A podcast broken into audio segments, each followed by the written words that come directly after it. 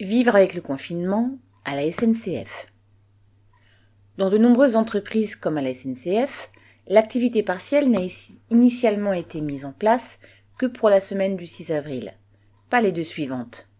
Par exemple, dans les ateliers de maintenance de Châtillon, sous prétexte du nouveau calendrier de vacances scolaires, les chefs appelaient les cheminots, ouvrez les guillemets, à partir du 10 avril, tu reviens au travail ou tu poses des congés, fermez les guillemets. Il en était de même dans de nombreux ateliers et chantiers.